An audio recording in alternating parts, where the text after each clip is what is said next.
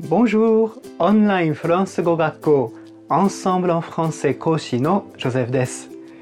今日もぜひ使っていただきたいフランス語の表現をご紹介しますね。お餅ってお腹にたまるので腹持ちがいいですよね。フランス語でそれは腹持ちがいい。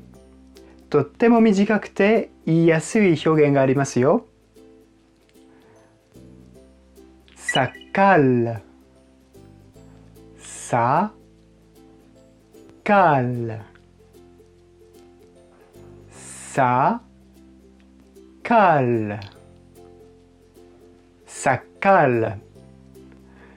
それは満腹にさせるという表現ですね。とても短くて簡単なので、ぜひ使ってみてください。